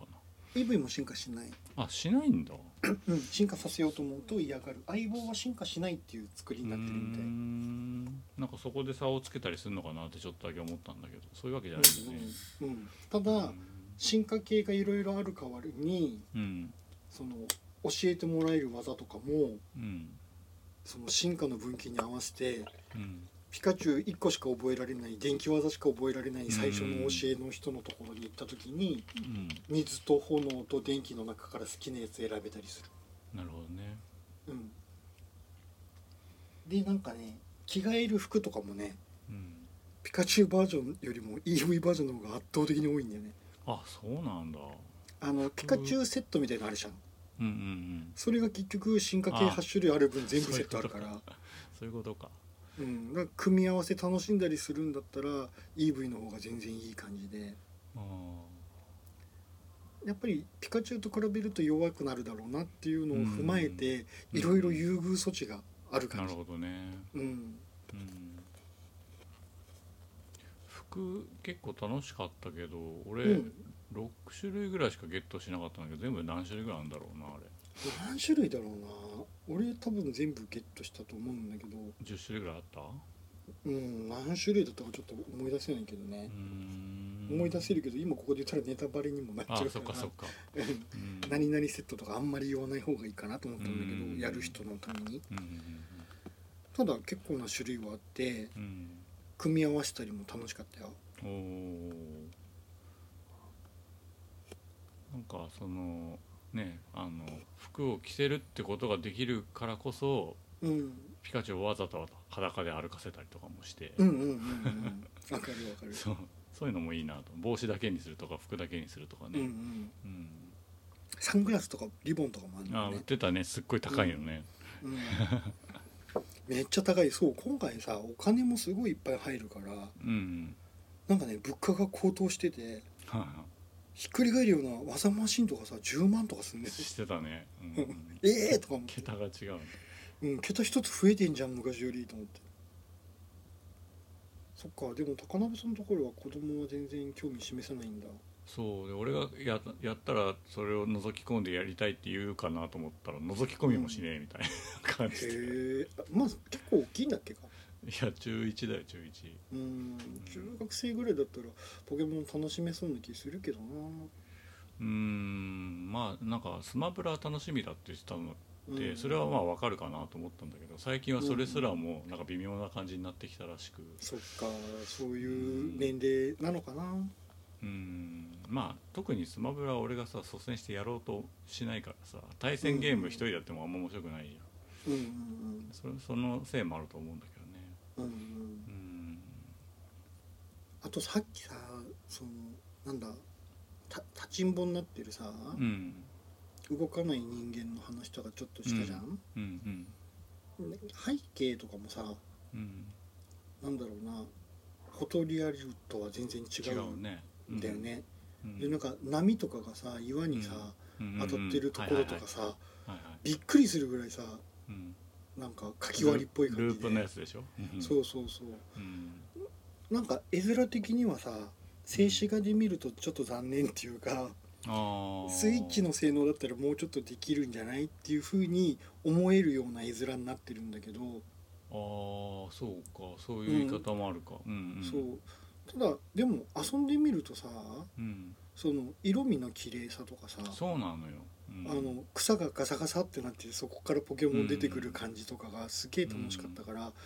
んか別にリアルじゃなくてもいいんじゃないグラフィックっていう気持ちになってさ、うん、俺もそう思ったね逆にあれ以上なんか写実的な感じにされてもなーっていう感じがあってだからなんだろうかき割りの良さっていうかうんえーっとそのゲームボーイとか2次元のゲームで作ったそのブロック状のものをそのまま綺麗にポリゴンにしましたみたいな感じはあるよね。うんううんんあのあの世界を本当にカメラで撮ったらこんな感じですみたいうんうんな感じだと思ってやってた。うんなんか記号的なんだよねそうそうそう。うんでもなんかそれでいいなーって気がすごいしててうんなんかなんか 3DS で 3DS かな、DS か忘れたけどその街が立体になったポケモンをやった時にうんなんかちょっとねこれ見よがし感があったんだよねうんうんうんだけどわかるわかる今回はそれがなかったねうんもともとが 2D だったからさそれ崩さないようにカメラ回したりもできないし、そうだねうん、それでいいんだ逆と思にう遊びやすいんだよねすっごく、うんあのじやっぱグリッドに切ってあるっていうのがね、そうそうそうやっぱいいと思うんだよねう、ん、X 軸 Y 軸で動けるからうさ、ん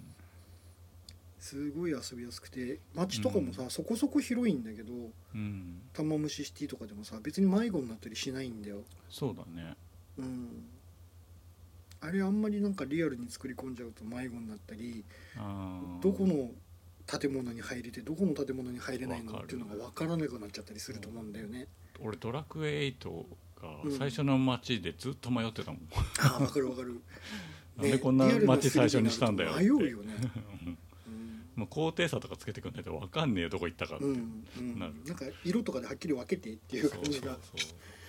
うんななんか記号でいいのかもなーってゲームってこれでいいんじゃねっていう気がすごい、まあね表示してるもの自体が 2D だからねうんねうんえあんまりリアルにしたら今度ポケモンそれこそさ「名探偵ピカチュウ」の映画みたういにさ、んしなきゃなんなくなってそれは違うんじゃないかなって 気もしそてうて、毛う、がふさふさとかは違うんだよねうんんもうちょっとなんか絵本的な塗りうんでいいかなと思うから今の絵でいいと思うんだよね、うんうんうんうんうん、だ次のさ新作どうすんのかなって気はするけどね、うんどうすんだろうなバージョンアップしていくのかな、リアル方向にしないしないでほしいなって思ってうるん、しないでほしいなーって気がする、うん今の方向性をなんか研ぎ澄ましてってほしいなーって気がするうんなんか解像度上げてほしいっていう欲求が全然ないんだよねうんうんないないで 特に基そ本のでいいじゃんと思う、モデリングも今回あのぬるっとした感じでうん、あの関節がめっちゃ多いとかそういう感じもなく、うんうん自然自然だったよねその、うんうん漫画として自然に見えたうっんてうんういんうか、うんそれが良かったなうん波乗りも楽しかったすごく、うんうんうんううんんだからなんか本当にその子供の頃夢見てた世界を実写にしてくれたみたいな感じがあっうんたかそうだな、うんうね、んうん、うん、頭の中にあったのはこれだったってそいううそ感うじそうがそすうる、うん、うんそういう意味ではなんかこうドラクエと一緒で様式美に近い世界なんだろうなって思ったそうだねうん、うん必ずしも最新の技術である必要はないっていう、うんううんんなんか他の人がねみんなどう感じてるのかがすごいいっぱい聞いてみたいなと思ってて思ったより保守的なんだなって思ったねなんかそれこそモンハンワールドとかはさ、うんうん変わったことに対してみんな結構賛同してたんだけど、うんうんポケモンは違うんだねってああ思ったねうんうね、んただそういう人が声でかいだけな気もするんだけどねあああなんかね、うんあのおもちゃ屋さんっていうかゲーム屋さんうんうんとかに行くとさ、うん明らかにきっと今までポケモンやってないなっていうさうんなんか普通の OL っぽい感じの人とかがスイッチごと買ってってたりす るんだよね、マジか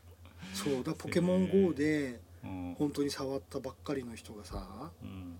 初めてのポケモンとしてやったりしてるの本当にあるんだろうなって思うんだけどだかへえらそういう人の感想とかうん今までずっとやり込んできた人が実際に触ってみた時にどう感じたのっていうのをうんいっぱい聞いてみたいなと思って、そうだね、うん、俺の周りにポケモンやってる人が全然いないからなうん、うん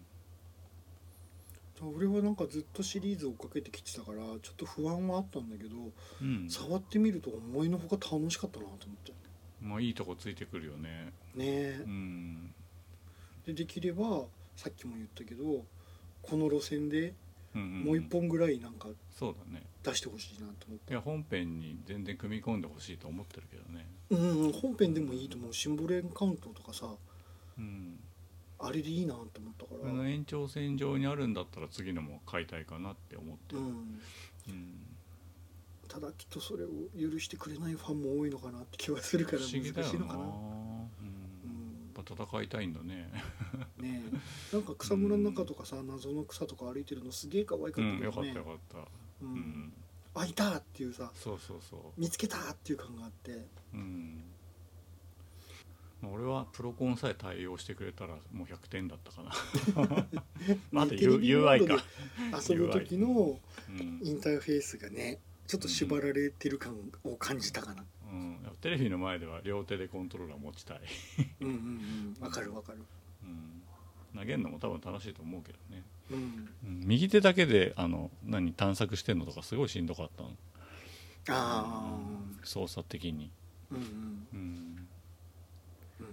まあ後でアップデートしてくれても全然いいよって思ってるけどね、うんねうなんか操作性は少し見直ししてほしいなーっていう気はした、うんうんうん、最低限あのジョイコンの右を使ってない時は Y ボタンじゃないボタンにちゃんと切り替えて表示してってうんいや本当だよ な今度それやってくんないとさわかんどうすればいいかわかんなくなっちゃうから、うんうん、モンスターボールプラス付きはいくらぐらいするの1万超えんの いくらだったんだろうごめんカードで買ってるからよくわかってカードで買ってるからアマないゾンで調べて67000円とかじゃないのかなあいやせセットセットだセットうんうんいくらだったんだろう値段調べてみないとわかんないなちょっと待ってねセットああえっ、と定価が1万778円のところを、うんまあ1万切るぐらいで売り値になってるねあそうなんだだよねうんうんそれぐらいだったらギリありかないやボほールんだけで2000何ぼとかで売ってんだもんね多分ね2000何ぼ嘘でしょえ嘘5000何ぼでしょえそんなにするのボールそうだよあそうなんだいや知だらなかかったら高えなと思 ってソフト2本分で考えると嫌だなと思ったんだけど、うんセットで買うと1万円って言われるとまあギリクリスマスプレゼントとかにありっていう考えられるのかなって、そうだねうんうん子供いやにコン与える無線コントローラーだからさ高いんだよ基本的に、うんうん全くだってうちはさ気兼ねなくさうん嫁さんの分と俺の分とボールセットで2つ値段も見ずに購入決定してたから大人買いだそんなにするの知らなかったいやするんですよ5372円って書いてあるね 結構する5378円そうだよだからコントローラーだもん落とさないように気をつけないと な本当よ取られるよあのカバンとか置いといた らうんね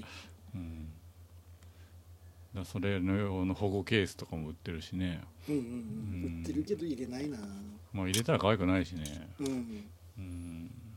あの手で持つとすごいねなんか持ち心地がいいんだよああなんかねすごいこだわって作ったらしいねうんすごいちょうどいい大きさでちょうどいい重さでねなんかどれぐらいなの5センチぐらい、何センチ5センチとかかなうん直径でうん重さがね結構あるんだよねまあ、あるだろうねバッテリーとか入ってそうだし、そうそうそう充電式だからねうん、うんすごいでもね触り心地がよくってなんかシリコンゴムみたいな感じのね表面のサラサラしプラスてチんッだクじゃサないんだよ、うん、ラサラしてうんなんか汚れそうではあるんだけど、あー変色したりなうん、ただ触り心地はすごくよくってうんもう意味もなくポケットに入れて握ってるな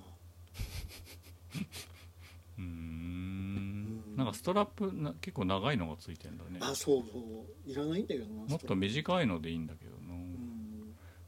うんー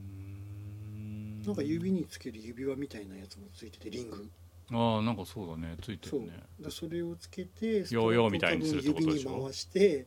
うん、手に握ると手離しても落ちないからとかっていう感じゃあ投げるふりしてビヨヨーンってなるみたいなこともできんのやる気になればできるけど危険かなあ危ないね 危険かなも握ってた方がいいかな まあでも一応投げても大丈夫なように手首に巻くようになってうんんだうん多分そうだと思うその長さなんだと思うんだよねえーあのゴム紐つけたくなるねああね ヨーヨーみビたヨいな感ーンっじてで危ねえなでもテレビにぶつかりそう、確かにうんえモンスターボールはでもあれだよ、まあ、値段もあれだから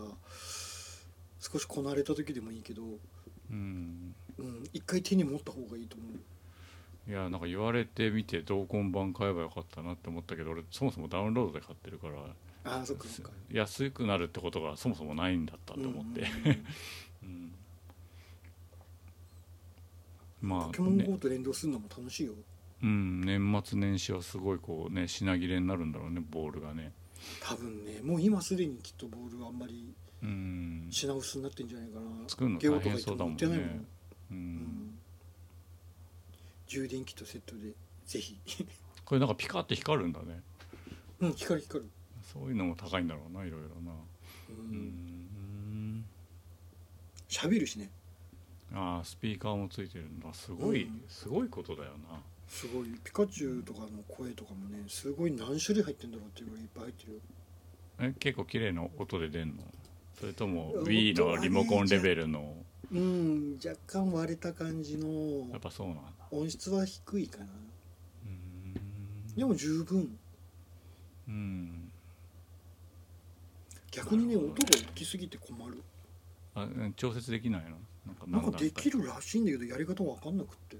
えー、あなんか説明書がついてないとかって聞いたなそうそうそうでそウれェブで見なさいみたいなポケモン本体もそうだけどね、うん説明書がなんかさ紙の省略なのか、うんダウンロード版とかを売るためなのかわかんないけどさ、うんここ数世代のゲーム機って説明書がなくなっちゃったじゃないうんなんかねその弊害が結構あるなって気もする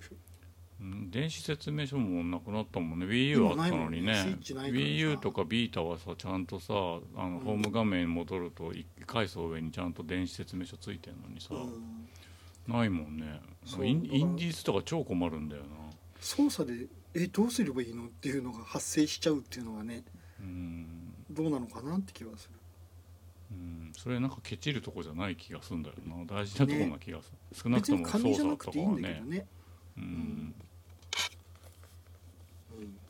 まあアップデートしたりみたいなこともあるんだろうけどねきっとねうんうんうんへえまあでも俺もともとポケモン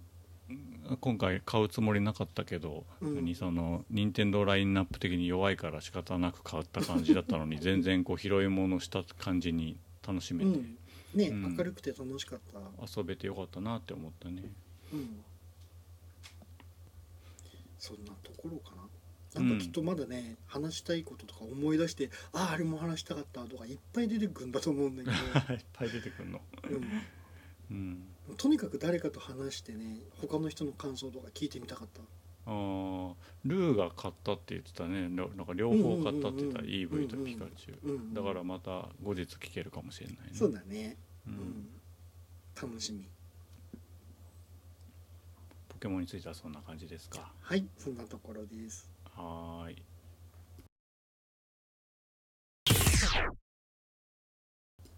じゃあ、以下雑談コーナー。そうです ねはい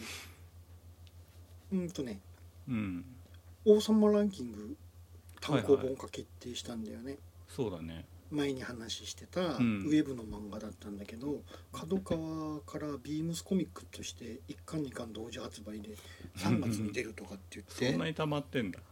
うん、なんかヤフーニュースのトップとかになってたようん、一応ゲーム後のツイッターでもリツイートしときましねた。そんなに人気あったんだと思ってびっくりしたんだけまどあ、話題になにはなってたよね。うんうんバズってたけどね単行本楽しみうん全部読んだんだけどさうん。うんなんか紙の本としてね手元に持っておきたいなって思う感じの作品だったからうん。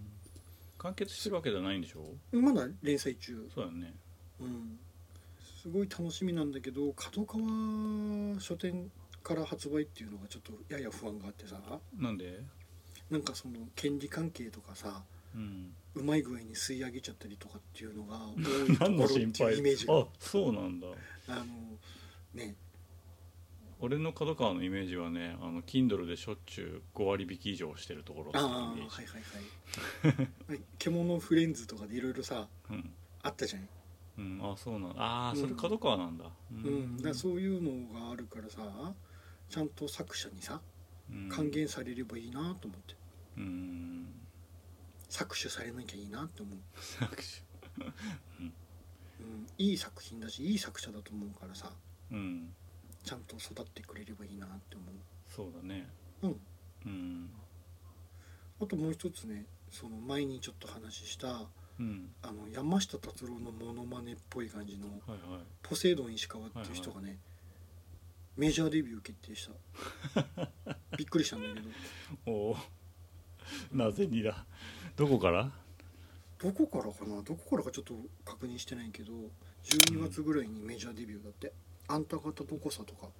うんを山下達郎風に歌ったりするらしいようーんでなんかさ YouTube かなんかでメジャーデビュー決定のインタビューとか受けてたの見たんだけどさうん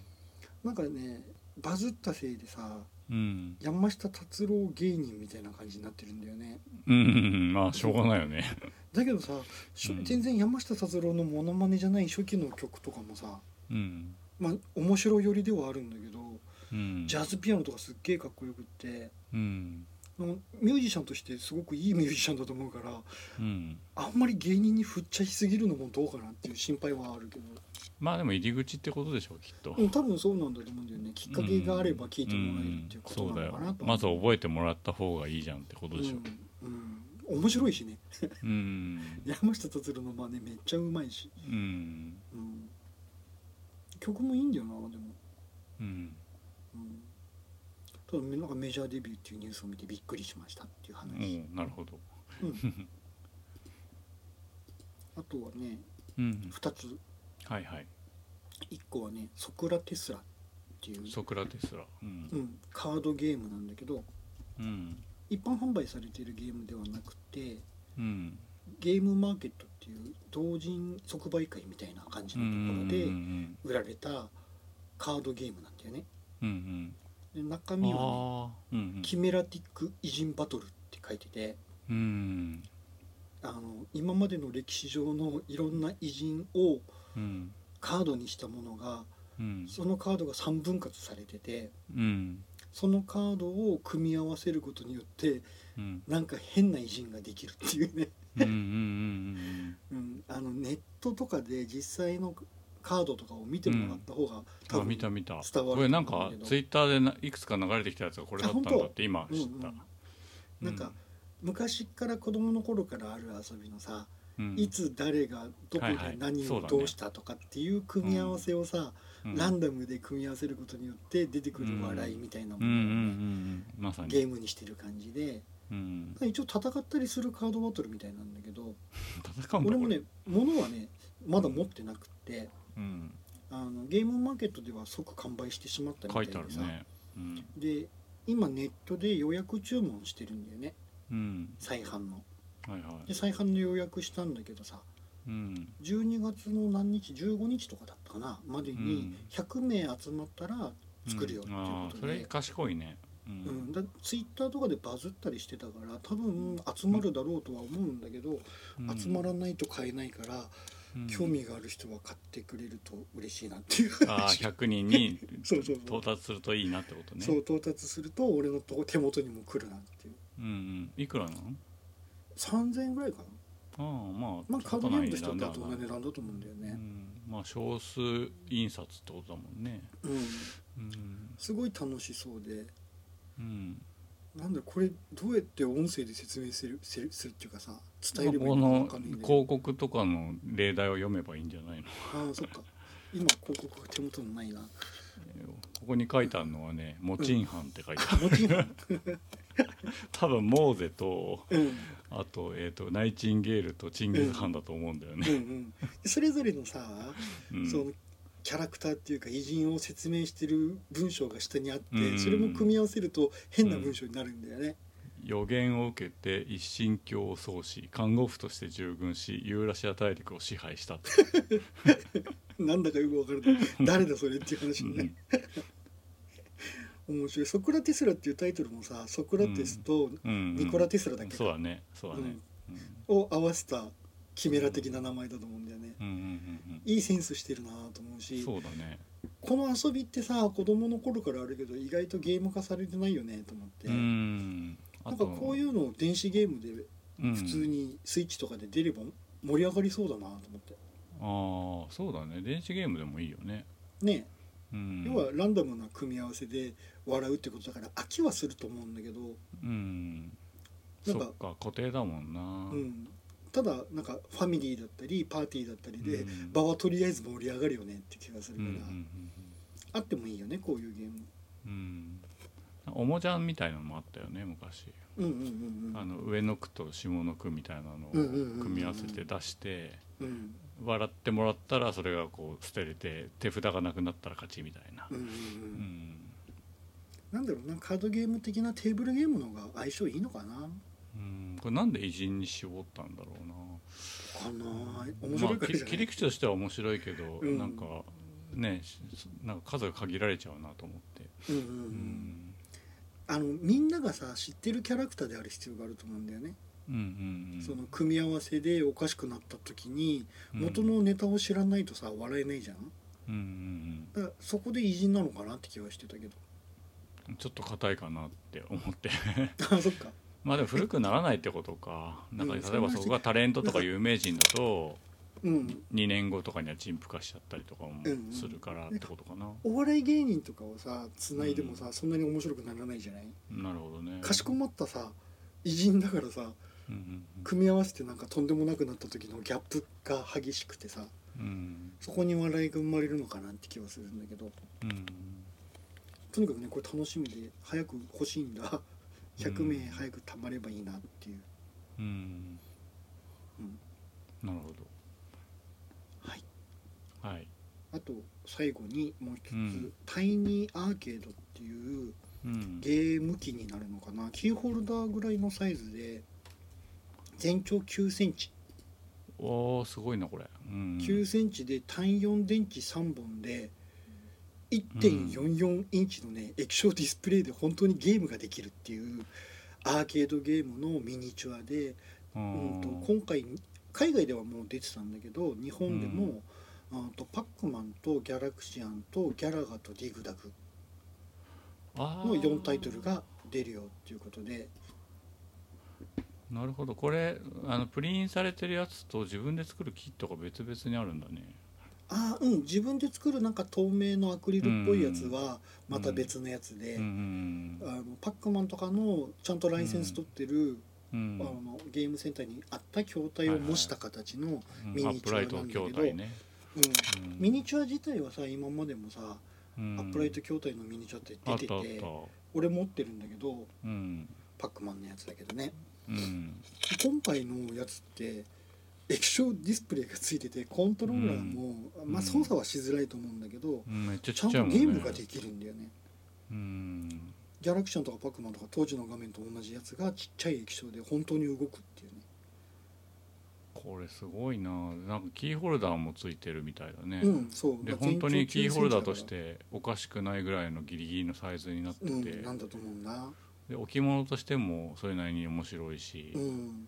まあ、遊べちゃうってところで実際に遊び遊んでどうかってことよりも遊べちゃうっていうことでワクワクするよね。そうそうそうあそ、うん遊ぶかって言われたらねきっとそんな遊ばないと思うんだけど、うんその画面がさうん映ってそこにデモ画面動いて映ってるだけでも多そう分だね楽しいと思うんだよねうんうんこれはね本当は4つ全部揃えたいんだけどとりあえずパックマンだけ頼んだんだうんあ今ギャラクシアンとかも欲しいなどうしようかなって迷ってるー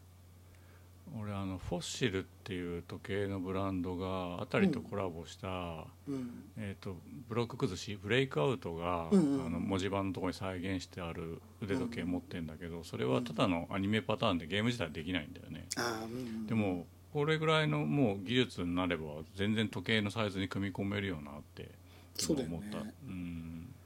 うんうんでそのさただのアニメパターンのさ、うんあのブロック崩しなのにさうんその時計を動かすための電池が1個なのに対しそのアニメを動かすのにもう2個電池が必要っていう ねアホなせ仕様になっててね。本末転倒っていうそうそうそうでもすごく 素敵なそうアイテムねで電池なくなってねあの先にブロック崩しのところが消えるんだよねいつもで時計はすげえ動いてるから何でも問題もないっていうねうん俺なんかさあのゲームボーイミクロが発表された時にさうんうんあのゲームボーイミクロも相当小さいけどうんあのさらに小さいゲームボーイミクロみたいな夢を見てそれがね多分このサイズなんだよねこのタイニーアーケ液ード晶のサイズとか液晶のサイズがあの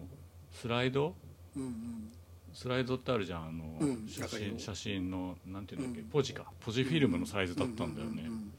これ多分それぐらいサイズだよねこの画面ね液晶画面多分1.44インチっていうのがどれぐらいなのかわかんないけど9センチに収まるあのサイズだから多分相当小さいよねうんなんかそれだけでちょっとドキドキするな、うん、ねうんワクワクするでしょ1個買った方がいいよこれねうんリグダグはなんかアマゾンではもう売り切れてたんだえあーここにあるのはパックマンとギャラクシャンとスペースインベーダーって書いてあうんるうんうね、んスペースインベーダーは日本版では多分出てないから海外の並行輸入とかじゃないかなあそうなんだうん日本版のやつは今回だからその第1弾ということで4タイトルルっていうのが正式発表になったから、 4タイトルううんん、パックマンとギャラクシアンとギャラガとディグダグギャラガが好きだな俺ギャラガ欲しいかな俺ギャラクシアンの方が好きギャラが難しいまあでも操作できないからギャラクシャンでもいいけど、あそっか、うん、あと水パックマンっていうのも書いてあるなうん連れてかれちゃう、うのがあのあのアホみたいで面白いんじゃんえそうーです、返してで連れてかれてる最中に打ってか取り返すこともできたりするじできるけどそれ上手にできないんだもん俺ゃんあ大体なんかね時期打っちゃうんだよねあ本当だこれディグダグもあるな確かにうんへーディグダグも多分楽しめると思うんだよねパックマなんンとかディグダグ海外版とデザイン違うねあ本当うーんなんかちょっと違う気がするううーんうんん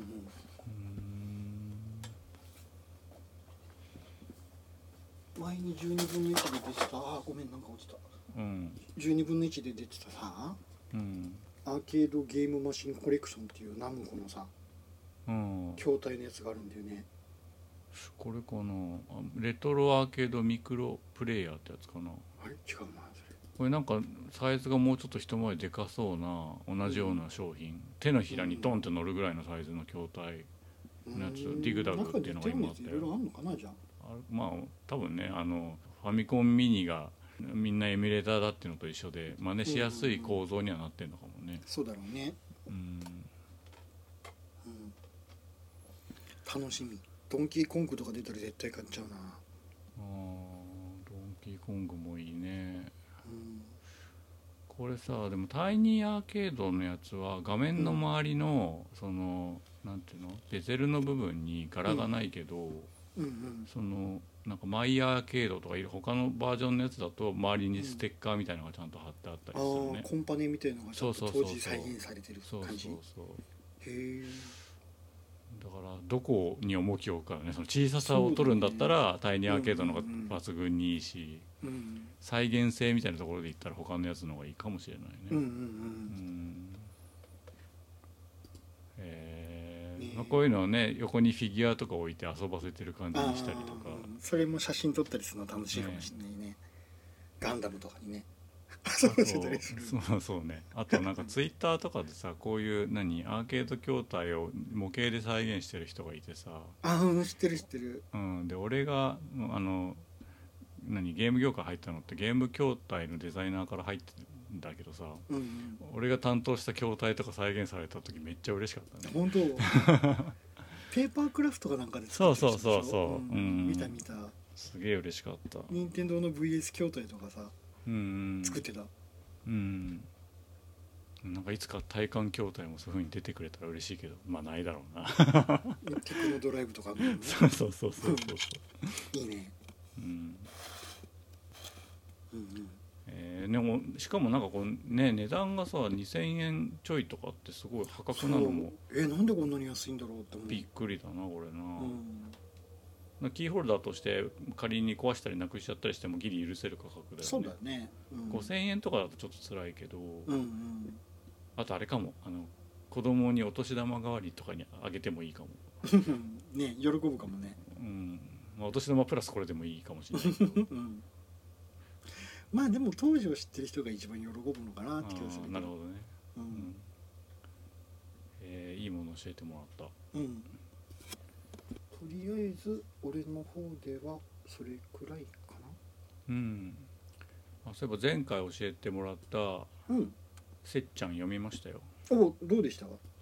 まあの、あの山本さんが言う通り、あのうん岡崎京子の影響を激しく感じてうんで読み終わった後になんかちょっと物足りなかったんだよね、うんあで、ーうんもう一回ピンクを読み直したらうんすげえよかったみたいな そんな感じ、うん、んそうだねわかるよわかるわかうる、ん同じことし た俺もでもさうんなんだろうなモノマネ的なさはいはいはい嫌味っていうかいやらしさみたいのはないんだよねあそれはないよ全然、うんないしあの同じぐらいの理解度で書いてるんだろうなとは思った、うんそのわうん若いのにその、うん岡崎京子をリアルタイムで読んでたぐらいの人の理解度で読んでる、書いてうるんそうんだだよなっねてう思っんた、あちゃんと分かってるなっていうか、うんこっち側の人だなって感じるうん書き方されてて、うんうん、なんかすごい面白かったようんうんね1話がすごい面白かったんだけどなんか思ったより広がんなかったなって思ったんだよねうん、結論ありきでなんか多分さこういう終わり方に持ってきたいっていうのはあったんだと思うんだけどうんでもなんかすごいなんだろうなかかわいいけど残酷っていう感じがさはいはいかっこいいなっていうねうんでなんかピンクを読み直して気づいたのはピンクはその中心にあのホテトル城のうんあのほなんつうのこう天衣無縫な女の子がいるんだけどその周りに結構動く人たちがたくさんいて、あーその人のその性格とかがしっかりか立ってるなと思ってうんうんでそれによってその真ん中にちゃなんつうのこういい加減そうな人がいてもただのいい加減に見えない感じがあってうんうんうんそれがやっぱうまいなって思ったんだよねうんう。んうんせっちゃんはそこがちょっと足んないかなって思った。そうだねなんかうん物語回すためのキャラクターとしてそう設そう置されてる感じがあってそうそうそうそう。うんななんんかかなんか急に宗教みたいなのが出てきてもなんかフうァんッションで書いてるように見えちゃったりするうんんだよねうんわかるわかるうねまあ若いのかなんうんでも面白かったよすごい面白かったねうん一気に読んだけど俺うんうんなんだろうなその岡崎京子を知ってる世代の俺たちみたいな人じゃなくってさうんうん今を生きてる若い女の子があれをどういうふうに読んでるのかなっていうのがすごい気になる、あー確かに確かに代わりのものがないもんねどうんれだったらいいのかなみんなが同じ漫画を読んでるとも限らないもんね今はねそうだねうんきっとでもある一定の層には届くと思うんだよなああいうのっあてーまあヴィレッジヴァンガード的なところには必ず置いてあるからね うんねうんうん案外でもそうやってその iTunes でさ昔の音楽と今の音楽がフラットに変えるみたいな感じでさうんうん岡崎京子とかも意外と読んでるのかもしれないよね、今ああそれもあるねうん、浅野イニオとかと一緒と並んでさうん、普通にリバースエッジとか読んでそうん、あり得ると思う、う、うん、うんううんん、なんかそっちの方が逆にリアリティがある感じするね。そうだねうん、今っぽい。うん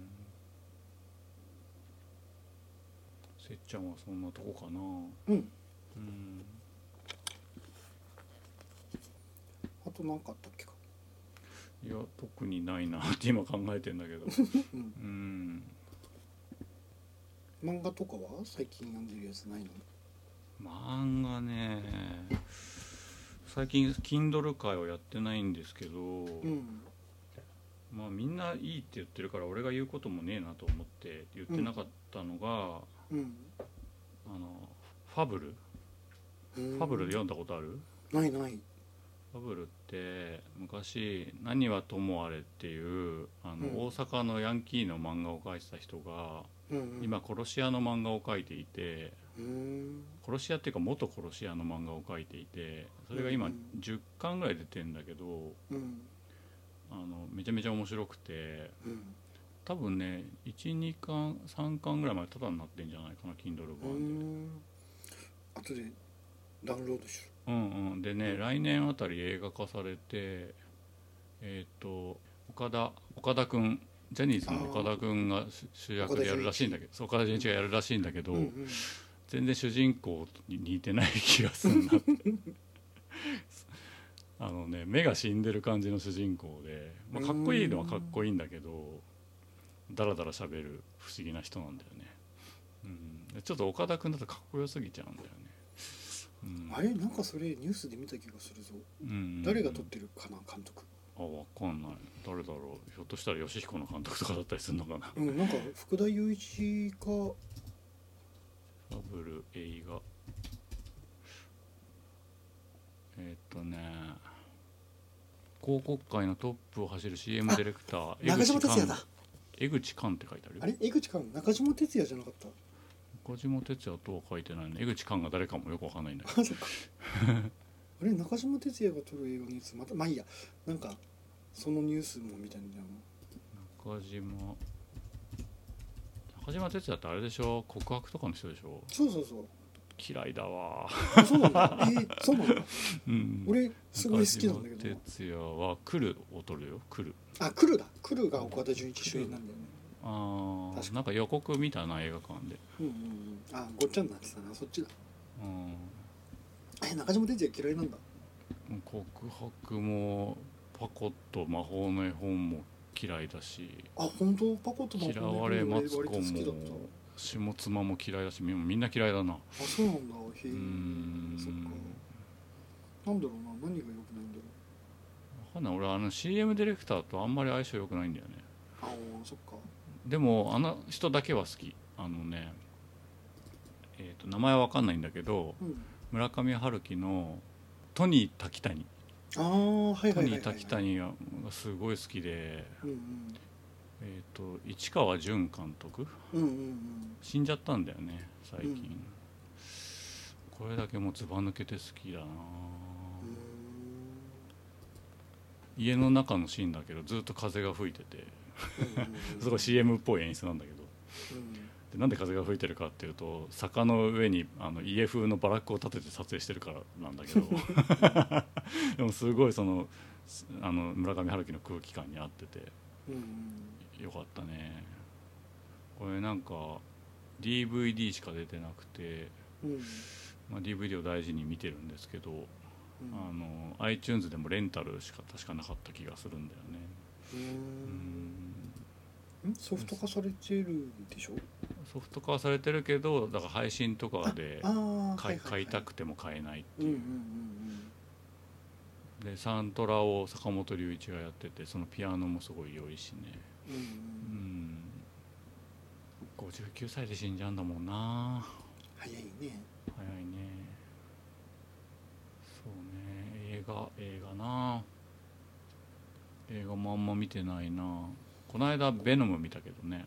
おーおーおーうんなんかすごいみんな評判いいけど俺は俺は子供の付き合いで行ったけど、うんまあ普通かなみたいうんなあの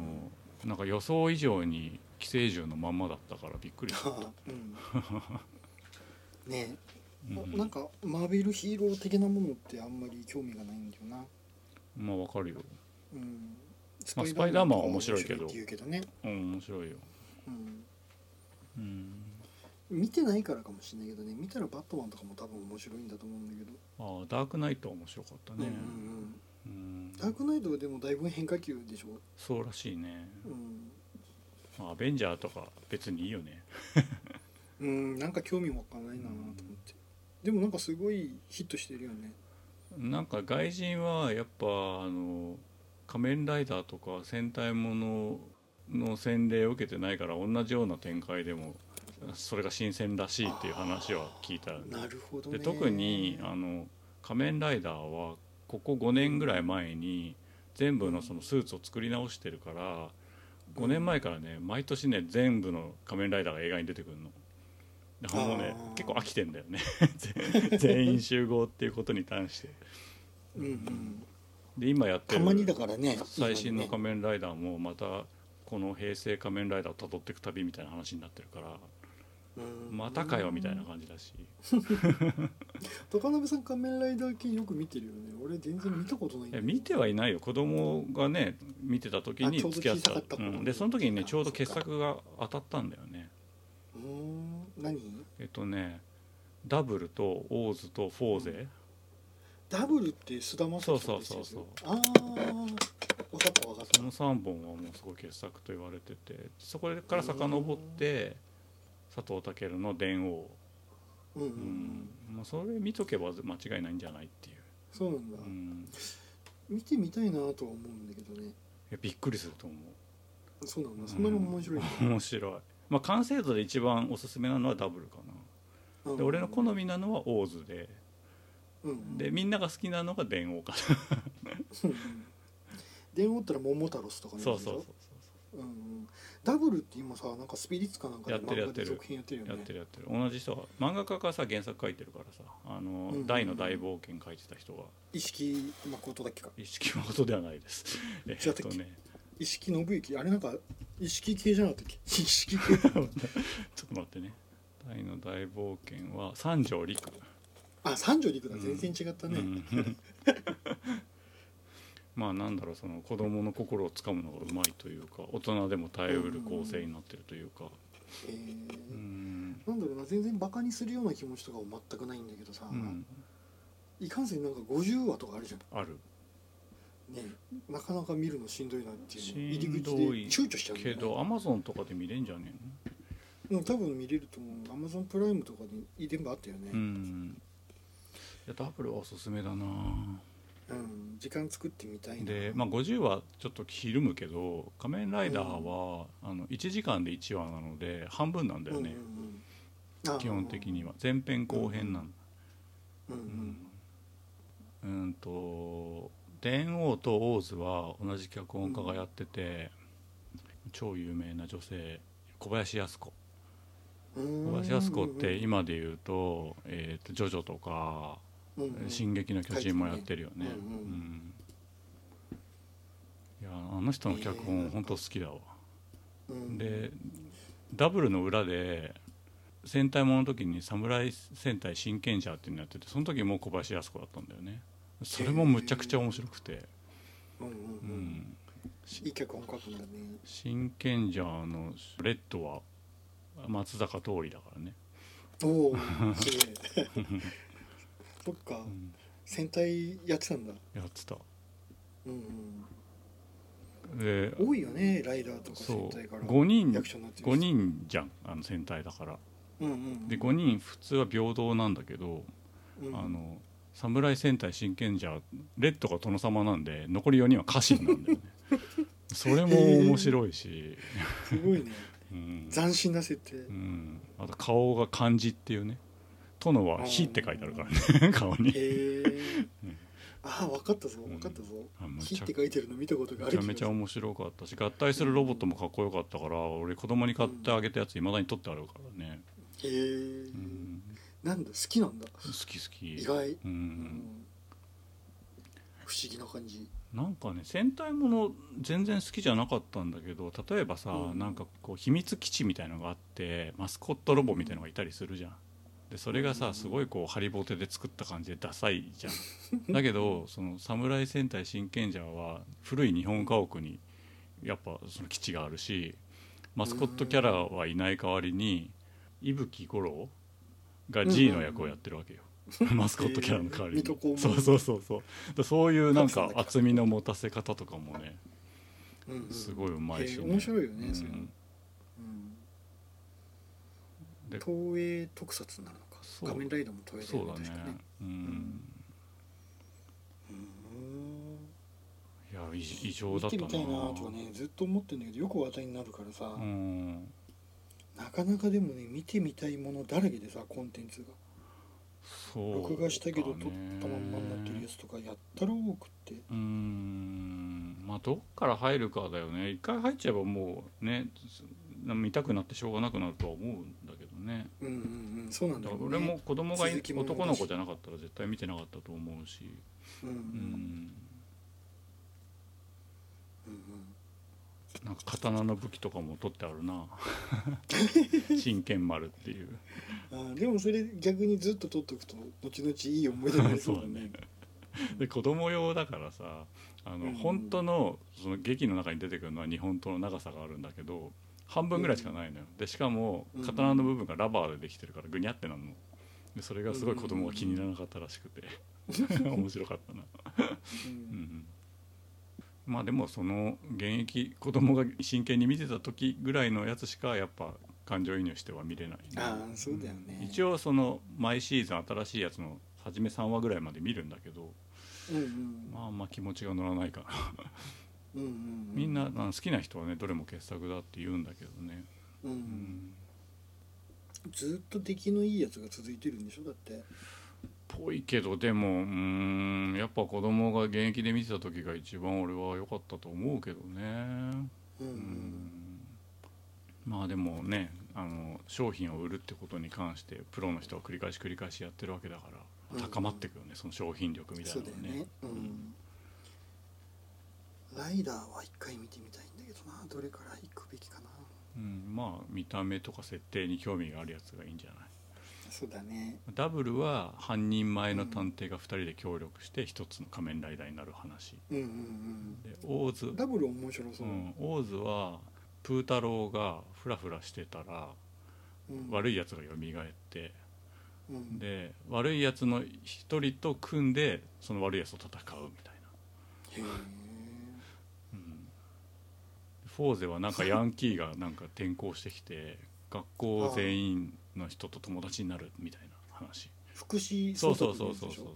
あれなんか宇宙に行くそんじうゃないのそう宇宙はねなんかねすごいふわっとした設定であのねそうなの学校の部室から月につながってんだよ ねなでん普だかよくわ通かんないになんかカジュアルにあの宇宙服着てぴょんぴょん月を飛び跳ねたりするの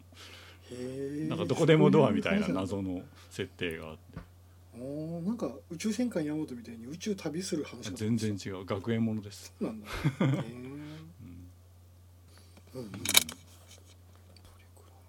うな、ん他とかもあんまり読んでないしまあねなあそうだ俺読んだ一冊読んだぞ、うんシンクロを走る結城正美えー、見てないそっか結城正美とか全然読まないまあ全く読まないことはないパトレーバーは一応全部持ってるけどうんうんうんうんなんかねパットレーバーの頃からもちろん面白かったんだけど、あと「究極超人 R」も好きだけどうん、うん年齢が上がってきてさ、うん作者のうん円熟してきてる感じがすごいしてて、うんここ何作かすげえ面白いよあのなんかヴァンパイアの話もちょっと読んだようんうんうん、うん白鵬のあ頃そうそのうでしそょうすごい面白かったよあれうんも、うんうんあもう終わってんのか終わった終わった、うん10巻か10ん123巻かな、うんで完結したよ、うんうんちゃんと綺麗に完結しうたんしね、シンクロを走るうんその前にやってた「鉄腕バーディー」あたりから、うんなんか流れがあってさ、うん鉄腕バーディーとかでなんかゾンビみたいになって七三一部隊の頃から生きててうんとかいうのを書いてて、うんそれを受けてなんか白母のクロニクルってさ、うんヴァンパイアで死ねなくて、うんずっと平安時代とかからも生きてる人とかがいてとかっていう話だったんだよね、うんでそれを受けてなんだと思うんだけど、うんきっと今回の「シンクロを走る」ってさ、うんあの北条早雲とかの室町時代の話なんだよねへえだよね、うん応仁の乱の前夜みたいなのを書いてるんだけど、うんすっげえ面白くって、うんうんそういってなんか代を重ねてどんどん円熟してってさ、うんすごい出来のいい話書いてるなーって感じでうんう、んうん、応仁の乱とか歴史ものとか別に興味ないよっていう人でもね十分楽しめると思うんだよねうんうんへえ読んでみようすごいい面白い、うんうん、雪まさみっていくつなんだ10個ぐらい上かな50 60 57年生まれだって前後とかじゃないか57年生まれ60歳だってだよね、ううんん北海道の人なんだよねもあ本当だ札幌市って書いてあるうんうーんすごく良いですうんまあ頭いい人だろうなっていう感じはうんするよねすごい、うんうん、あれはどうだったのなんか同人誌書く女の子の話ああディスコミ2巻ぐらいまでしか出てないんじゃないああか途中ななの完か結してねえなあれ、うん俺一巻読んでなんかあんまピンとこなかったんだけどうんあれはそんなには好きではないかな、うん俺はなるほど、面白いけどうね、んコメディとしては面白いんだけど縦軸とかがそんなにしっかりしてなくってうんそれで引っ張る話じゃないからね、うん横に広がるのを楽しめればいいんだけどっていう感じだったんだけど、うんあのさっきの「白鵬のクロニクル」とか、今書いてる「シンクロを走るは」その縦軸の物語がすごいしっかりしてて、うんぐいぐい引き込まれるって感じへえこれは面白いなっうんて最近読んだ中では思ったウィッシュリストに入れとこうん、ぜひううんただまだ1巻しか出てないようんあ気になるけど連載中だからさうんこの先どう転んでいくかとかまだわかんないうんけどね、うんおすすめはいこんなとこですかねうんはいはいじゃあ今日はここまでとしてはい以上「ゲームもごもご高鍋 VS」でしたお送りしたのは山本と高鍋でしたそれではまた次回までごきげんようさようならさよなら